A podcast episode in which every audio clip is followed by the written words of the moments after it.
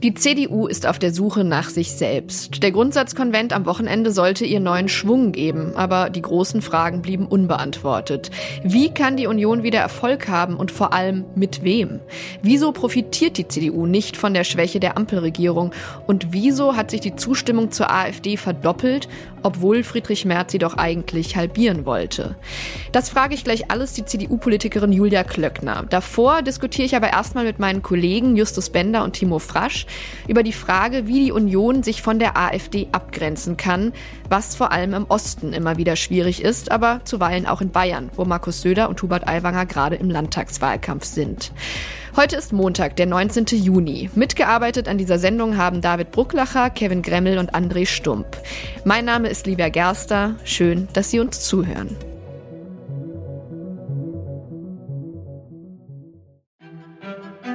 Jetzt diskutieren wir wieder über die Frage, wie lösen wir das? Und Sie haben völlig zu Recht eben gerade gesagt, nimmt nicht das Vokabular. Und ich nehme das auch für mich in Anspruch, dass ich das nicht tun will und auch nicht tue. Ich formuliere manchmal sehr klar und sehr mit deutlich. Mit dem Sozialtourismus das habe so ich, so, das habe ich, Herr Füchs, damit das hier klar ist, äh, das beschwert mich selbst noch heute, dass ich das gesagt habe. Das war ein Fehler, dafür habe ich mich entschuldigt, das habe ich auch gesagt. Bei den Paschas bleibt's. Hm? So. Aber wenn Menschen zu uns kommen und Asyl beantragen und ein Richter nach Prüfung aller Fakten zu dem Schluss kommt, dass der Antragsteller kein Recht hat, hier zu leben, dann versteht niemand, dass solche Menschen einfach hierbleiben dürfen. Es geht darum, äh, sprachlich äh, zuzuspitzen, um damit eben auch Menschen äh, aufmerksam zu machen. Ich glaube nicht, dass es richtig ist, gegenüber der AfD und denjenigen, die im Moment der AfD ihre Stimme geben würden, sozusagen im Ton die Menschen stärker anzusprechen. Es wird für uns weder im Europaparlament noch im Deutschen Bundestag noch in irgendeinem Landtag in Deutschland eine Zusammenarbeit mit dieser Partei geben. Es wird sie nicht geben.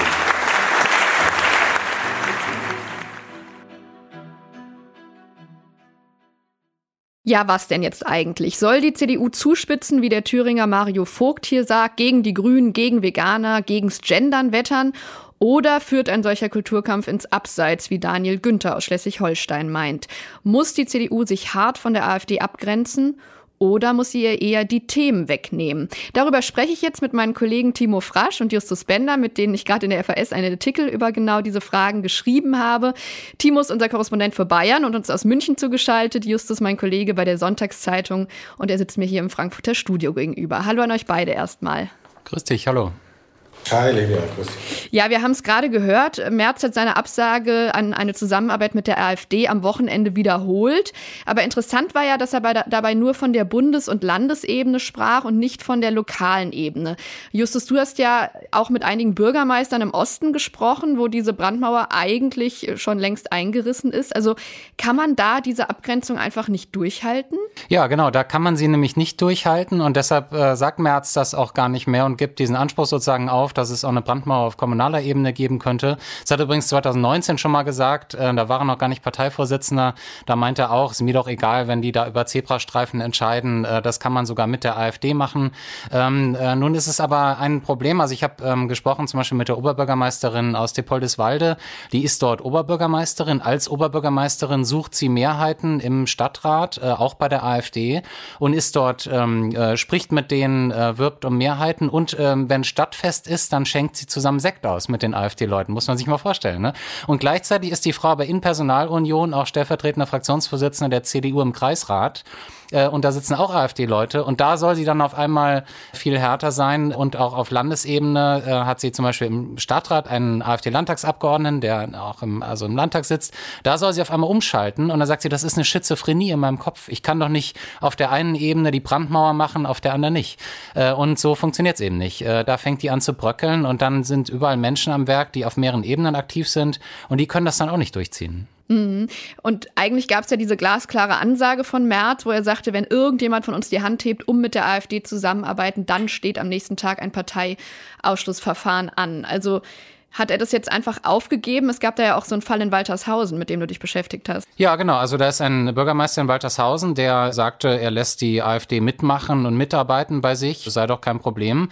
Äh, und fing jetzt auch an, äh, so komisch äh, zu orakeln. Also er will jetzt in den Landtag einziehen und sprach darüber, dass die CDU doch in Thüringen auch eine Minderheitsregierung stellen könnte.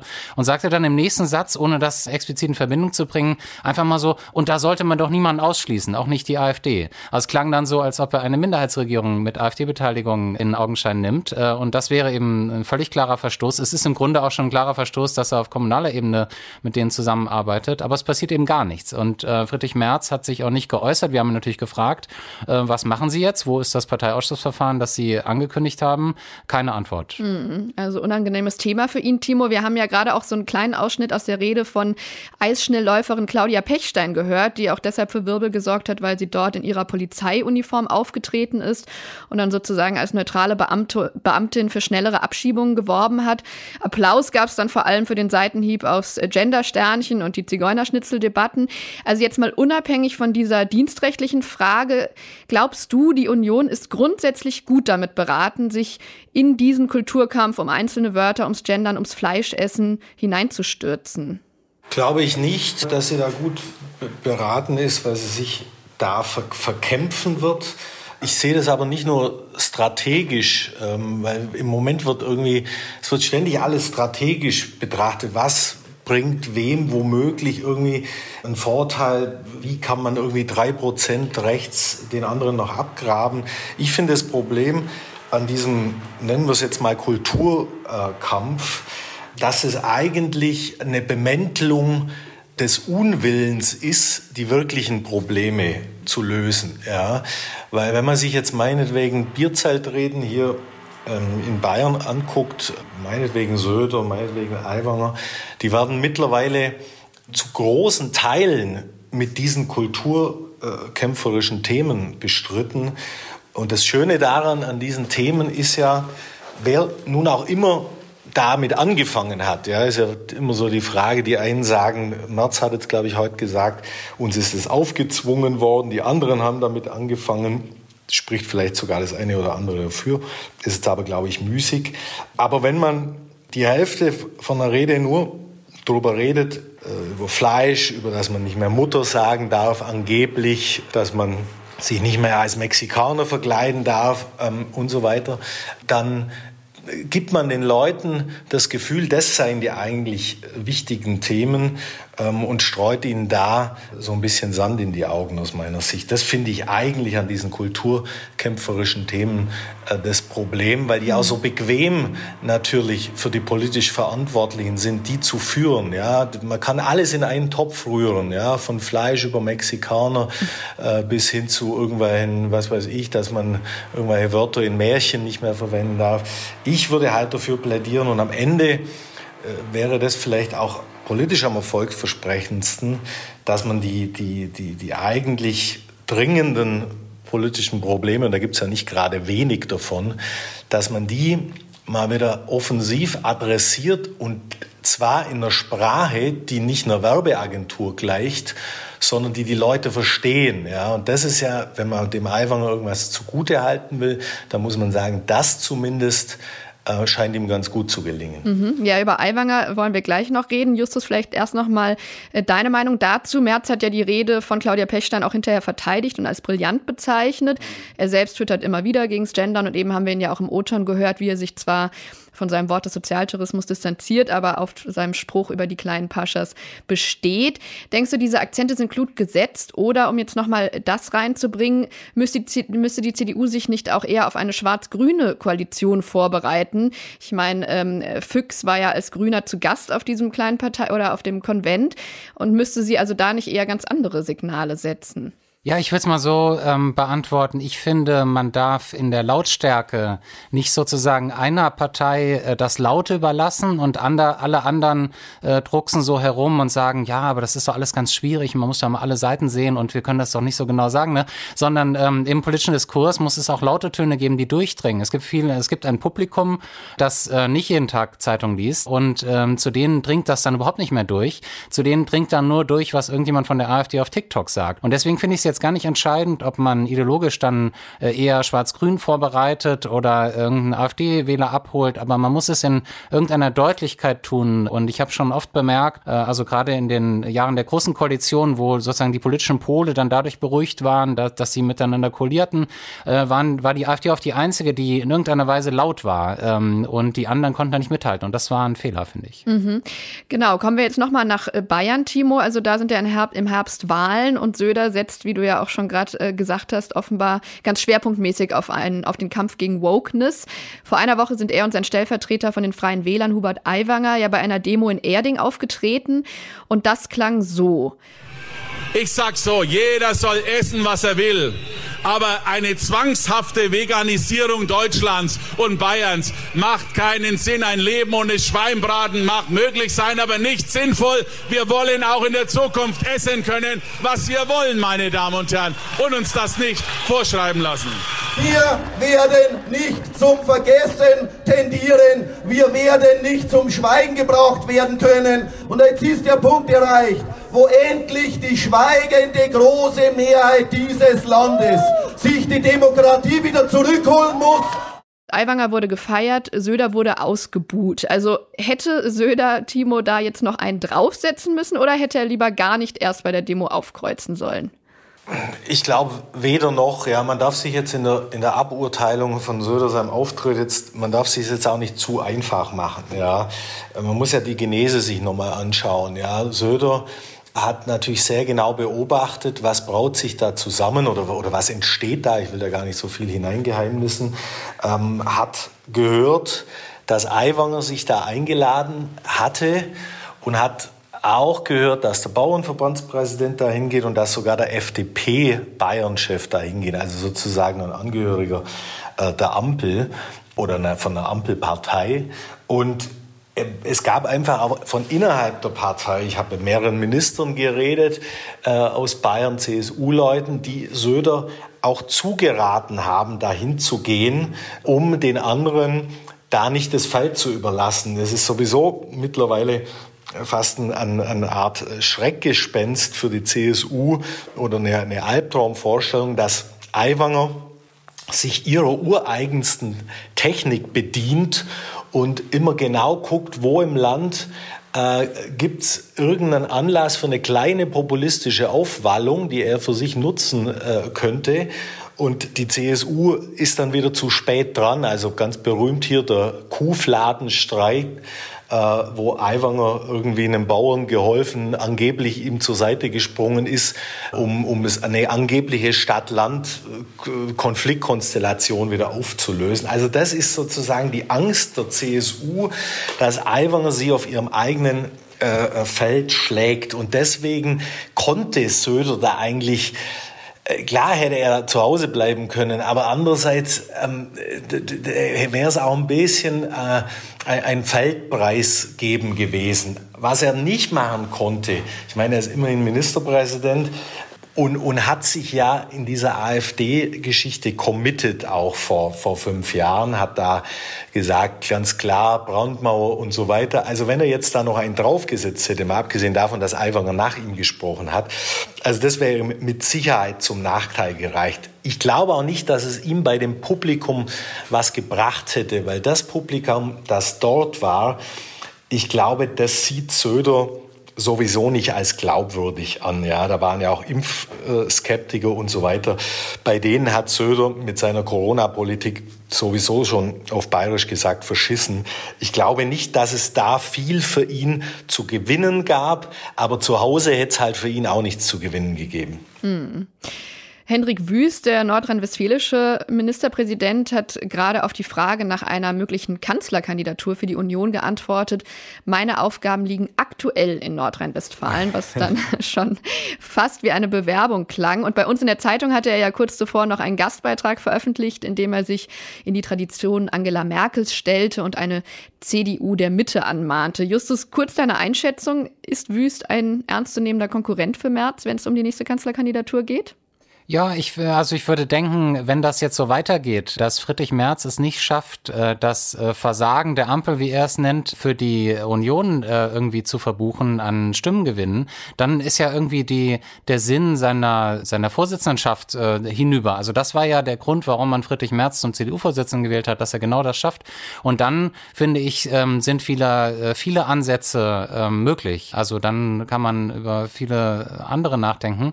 Ähm, es ist aber nur die Frage, ob es wirklich so kommt. Die AfD hat schon, ist schon oft hochgeschossen in den Umfragen, ist dann auch wieder abgesunken und dann war sie wieder bei neun Prozent. Äh, wenn das jetzt so käme, finde ich, ist Friedrich Merz ähm, wieder sehr sicher im Sattel, aber auf irgendeine Weise hängt er jetzt schon ab von der AfD, finde ich. Mhm, die er ja halbieren wollte. Interessant war auch, dass Merz gestern im ZDF auf diese Frage erstmal ganz schön unverhohlen über Wüst gelästert hat und sagte, also in Nordrhein-Westfalen steht die Landesregierung ja auch ziemlich schlecht da, äh, was man vielleicht auch als Zeichen einer gewissen Nervosität deuten kann. Wie sieht es denn mit dem anderen Konkurrenten aus, von dem du, Timo, ja mal kürzlich geschrieben hast, ein Söder will immer, egal was er gerade beteuert. Also was hat Merz womöglich aus Bayern zu befürchten und wie verstehen sich eigentlich die beiden? Also für Bayern, also dass, dass Söder immer will, den Satz würde ich äh, wahrscheinlich bis zu meiner Rente äh, unterschreiben. Äh, der gilt, glaube ich, immer weiter. Ähm, aus Bayern, also was die Bayern über Merz denken, das haben sie ziemlich unverhohlen gesagt, bevor Merz ähm, CDU-Chef wurde. Seither sind sie natürlich ruhig. Die halten ihn im Grunde genommen für einen, über den die Zeit schon längst hinweggegangen ist, der zu lange raus aus der Politik war, äh, wie so ein Boxer, der dann irgendwie noch mit 45 meint, er müsste noch mal in den Ring steigen äh, und aber keine richtigen Reflexe und auch keine richtigen Schläge mehr drauf hat. Also eigentlich ist die Hochschätzung äh, von äh, Friedrich Merz maximal eine rhetorische äh, momentan, die der, die der Grundkonstellation geschuldet ist. Aus Bayern blickt man eigentlich ganz entspannt momentan ähm, auf die Lage, weil es eigentlich gar nichts Besseres passieren kann, ähm, jetzt mal aus Söders Kanzlerambitionssicht, äh, wie wenn die CDU sich jetzt erstmal selber mit sich selber beschäftigt, ja, ähm, und schon mal einen Konkurrenten aus dem Weg räumt, ja, wer auch immer das von den beiden ähm, dann sein wird. In Bayern hält man wüst für absolut willig. Ja? Ähm, also alle anderen Bekenntnisse glaubt man ihm hier nicht. Und angenommen, Wüst würde sich in dieser Sache durchsetzen, dann könnte sich natürlich Söder als derjenige versuchen, intern äh, zu profilieren, der sozusagen klare Kante gegen die Grünen und der vielleicht rechts noch ein paar Wähler einsammeln kann und so weiter. Aber alles wird letztlich abhängen äh, vom Wahlausgang äh, im Oktober, ob Söder dann weiter im Spiel ist oder nicht. Wenn es nach seinem Willen geht, also wollen würde er meiner meiner Einschätzung nach auf jeden Fall. Gut, also diese drei Männer behalten wir im Blick. Vielen Dank fürs Gespräch, Justus hier im Studio und Timo nach München. Sehr gerne, vielen Dank. Sehr gerne.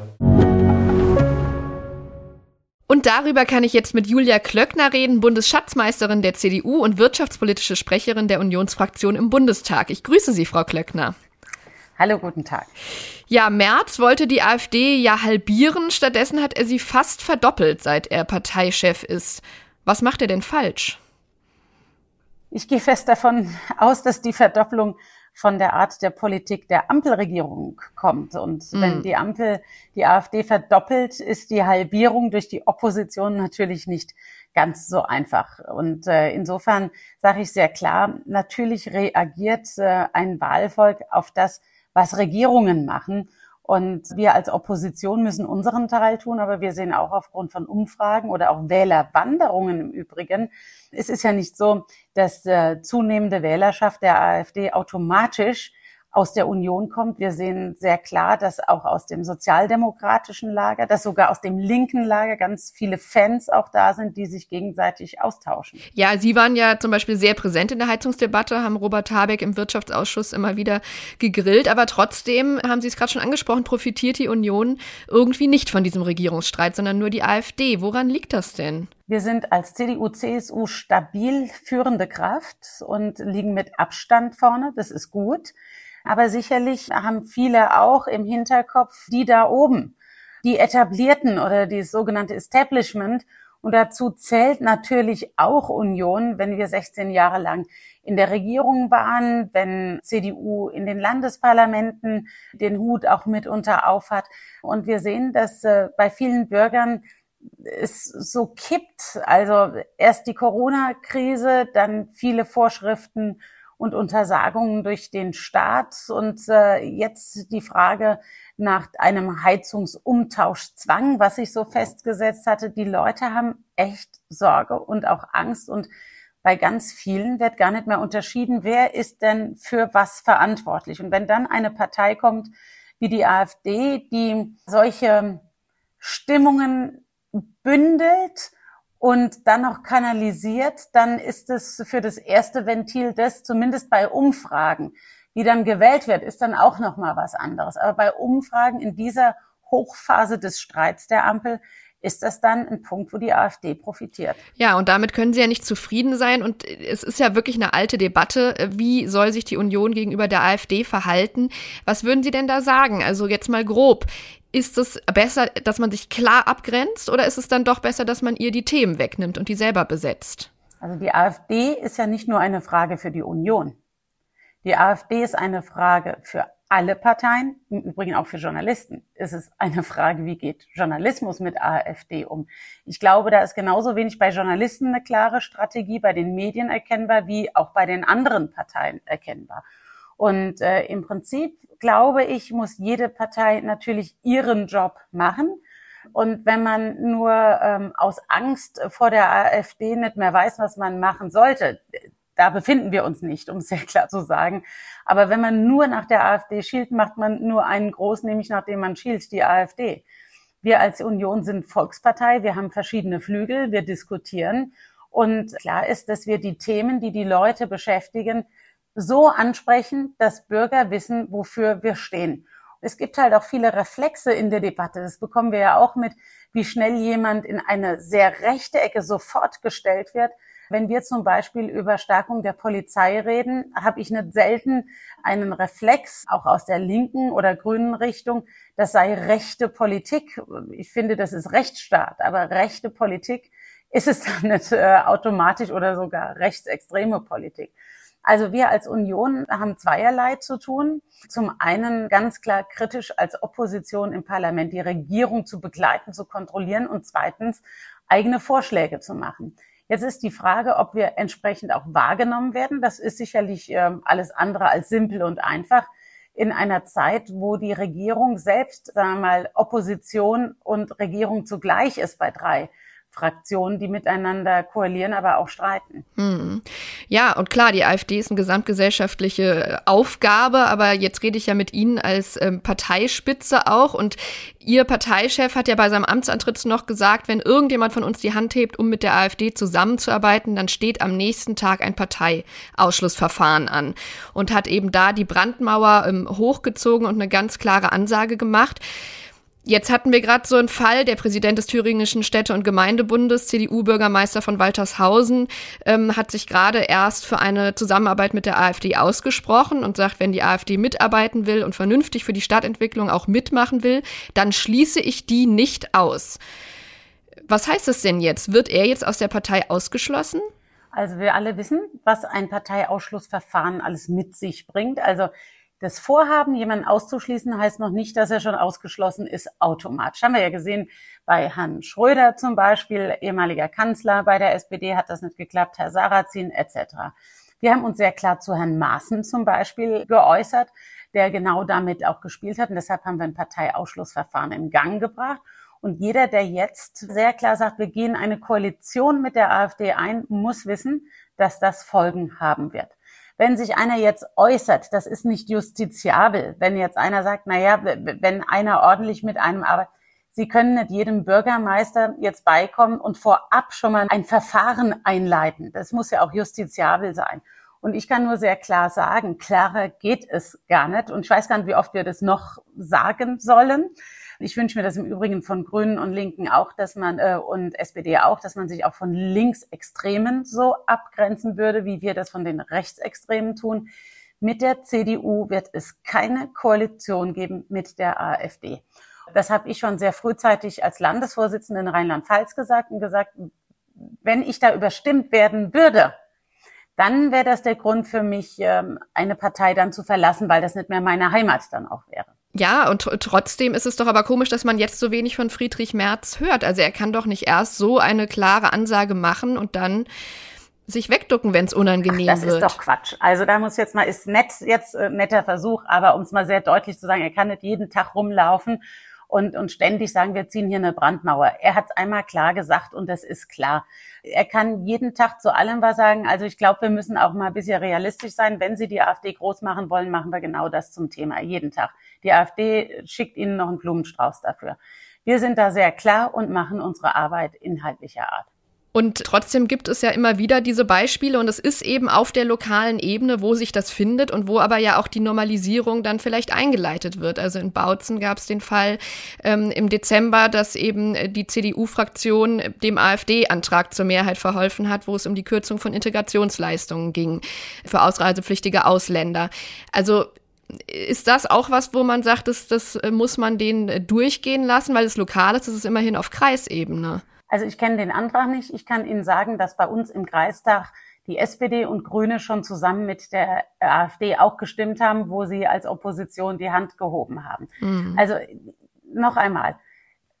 Ganz klar ist für uns, dass wir als Partei nicht koalieren mit der AfD. Und ich weiß nicht, wie häufig man das noch erwähnen soll und bis es äh, verstanden wird. Man kann auch ein Phänomen größer machen, wenn man dieses Phänomen auch ständig herbeiredet. Für uns als Union ist es sehr, sehr klar, wir werden keine Koalition mit der AfD eingehen. Und wir haben im Deutschen Bundestag, wenn die CDU was sagt, kann es passieren, dass die AfD klatscht. Im Übrigen hat die AfD schon bei der SPD geklatscht. Und selbst dann kommen Journalisten und sagen, sie können sich doch nicht beklatschen lassen von der AfD. Ich brauche keinen Applaus von der AfD. Aber Menschen sind auch unabhängig und sie wissen auch, dass die AfD genau damit spielt, dass sie die anderen Parteien in eine Bredouille bringt. Und deshalb muss eine Partei für sich immer für sich, ohne auf andere zu schielen, wissen, für was sie steht. Und das tun wir als Union. Dann lassen Sie uns doch noch mal kurz auch über die Sprache reden, die Sie da als Union für sich sprechen wollen. In Bayern hat Markus Söder jetzt gerade auf einer Demonstration mit 13.000 Menschen gegen die Regierung und speziell die Grünen gewettert. Und äh, sein Stellvertreter Aiwanger sprach dann von einer schweigenden Mehrheit, die sich die Demokratie zurückholen müsse. Finden Sie das in Ordnung? Was meinen Sie in Ordnung? Herrn Aiwanger oder? Vielleicht beides. Äh, sagen Sie doch gern mal, wie Sie den Auftritt von Aiwanger fanden. Also das finde ich jetzt auch unstatthaft, beide in einen Topf zu werfen. Ähm, das kann man machen. Ich unterscheide da sehr klar. Wenn Herr Aiwanger sagt, er will sich die Demokratie zurückholen, die Demokratie war nicht weg. Also ich habe da so nicht mitgekriegt, dass der Bundestag oder der Landtag geschlossen war. Die Demokratie ist zum Beispiel der Parlamentarismus und die Demokratie ist nicht weg. Und deshalb halte ich so eine Bezeichnung, wir holen uns die Demokratie zurück, äh, halte ich äh, für auch sachlich falsch. Und das, was wir jeden Tag hier machen, das ist Demokratie. Und was äh, Söder sagte, also wenn er von zwanghaftem Gendern und zwanghafter Veganisierung spricht, obwohl ja in Deutschland keiner irgendwem vorschreibt zu gendern oder vegan zu essen, äh, würden Sie da sagen, das ist eine Rhetorik, mit der man irgendwas gewinnen kann? Naja, es ist keine Rhetorik, wo man ins Kummer fallen muss und sich gleich wieder aufregt. Das mag einem nicht passen, aber es gehört zur allgemeinen ähm, Meinungsvielfalt, die man vertreten kann. Und wenn der Ministerpräsident aus Bayern auch über das spricht, was viele Leute wirklich beschäftigt. Also zu sagen, man muss nicht gendern. Ich erlebe zum Beispiel auch bei öffentlich-rechtlichen, dass meine Texte oder meine Interviews gegendert untertextet werden, obwohl ich überhaupt nicht gegendert habe. Ich sage Verbraucherinnen und Verbraucher. Was ja auch gendern ist, so gesehen. Nein, das, aber Sie, wir beide wissen doch, was damit jetzt gemeint ist. Wir beide wissen doch jetzt sehr genau, dass es hier nicht um Leserinnen und Leser geht oder Hörerinnen und Hörer geht, sondern dass es auch bei öffentlich-rechtlich wissen wir auch, wer ähm, auch noch ein Dehnungs-I nutzt etc. Bei mir im Wahlkreis redet so kein Mensch. So, und äh, wenn das aber in öffentlichen Behörden und in, in Schreiben, es gibt Behörden, da gibt es Sternchen, da gibt es Doppelpunkt, da gibt es alles Mögliche. Und wenn Sie den Brief fertig gelesen haben, müssen Sie von vorne anfangen zu lesen, weil Sie wirklich nicht mehr durchblicken. Und ich finde das schon eine Zumutung mitunter für Bürgerinnen und Bürger. Und wenn man das Thema auch anspricht, weil wir, ähm, ich erlebe es so, dass man sehr häufig mit diesem Thema konfrontiert wird, dann kann man auch drüber sprechen. Ich glaube, dieses nicht drüber zu sprechen, macht die AfD größer, als wenn man das Thema anspricht, was in der Mitte der Gesellschaft eine Rolle spielt. Sagt Julia Klöckner. Vielen Dank für das Gespräch. Sehr gerne. Ein Hinweis noch. Das Gespräch mit Julia Klöckner haben wir schon am Freitag letzter Woche aufgezeichnet, also kurz vor dem kleinen Parteitag der CDU. Und wenn Sie wissen wollen, wie andere in der Partei über den Umgang mit der AfD denken, dann schauen Sie doch in unseren Artikel aus der FAS, den ich hier in die Show Notes hänge. Eine Stimme daraus kann ich hier zum Schluss vielleicht noch kurz erwähnen, gewissermaßen als Kontrapunkt zu Julia Klöckner, nämlich die der sächsischen Bundestagsabgeordneten Yvonne Makwas, die bei der Bundestagswahl das Vogtland als einzigen ländlichen Wahlkreis in Sachsen gegen die AfD verteidigen konnte. Sie sagt, es ist wichtiger, die echten Probleme der Menschen anzusprechen, als einen Kulturkampf zu führen. Eine Rentnerin, die ins Pflegeheim muss, interessiere sich sehr konkret für die Höhe des Eigenanteils und ganz und gar nicht fürs Gendern. Ja, der Richtungsstreit in der CDU ist also noch lange nicht entschieden und wir bleiben da natürlich dran für Sie. Morgen schauen wir aber erstmal wieder über den deutschen Tellerrand hinaus und zwar mit meinem Kollegen Felix Hoffmann und einem Ukraine-Update. Bis dahin, tschüss.